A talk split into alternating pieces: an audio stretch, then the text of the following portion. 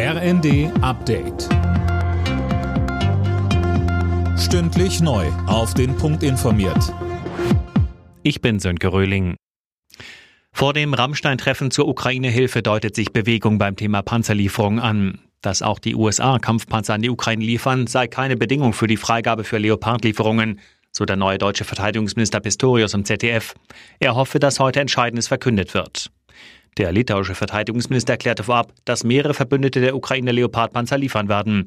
Dazu sagte Pistorius weiter. Niemand schließt aus, dass Leopardpanzer geliefert werden können oder dass die Genehmigung, die Zustimmung zu der Lieferung anderer europäischer Partner erteilt werden kann. Aber bis dahin sind noch nicht alle Fragen beantwortet und das passiert gegenwärtig. Die Union hat sich auf ein eigenes Konzept zur Verkleinerung des Bundestags verständigt. Wie die Süddeutsche berichtet, sind CDU und CSU unter anderem dafür, die Zahl der Wahlkreise zu verringern. Dadurch würde die Zahl der Überhangs- und Ausgleichsmandate sinken. Am ersten großen Protesttag gegen die geplante Rentenreform in Frankreich sind über eine Million Menschen auf die Straße gegangen. Massive Streiks legten Teile des öffentlichen Lebens komplett lahm. Das habe alle Erwartungen übertroffen, so ein Sprecher der Gewerkschaften.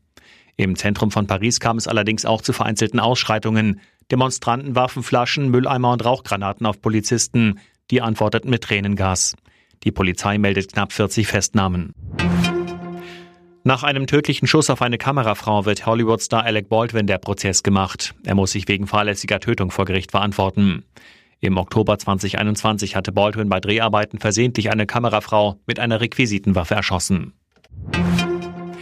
Bei der Handball-WM hat Deutschland das erste Hauptrundenspiel deutlich gewonnen. Gegen Argentinien stand es am Ende 39 zu 19. Alle Nachrichten auf rnd.de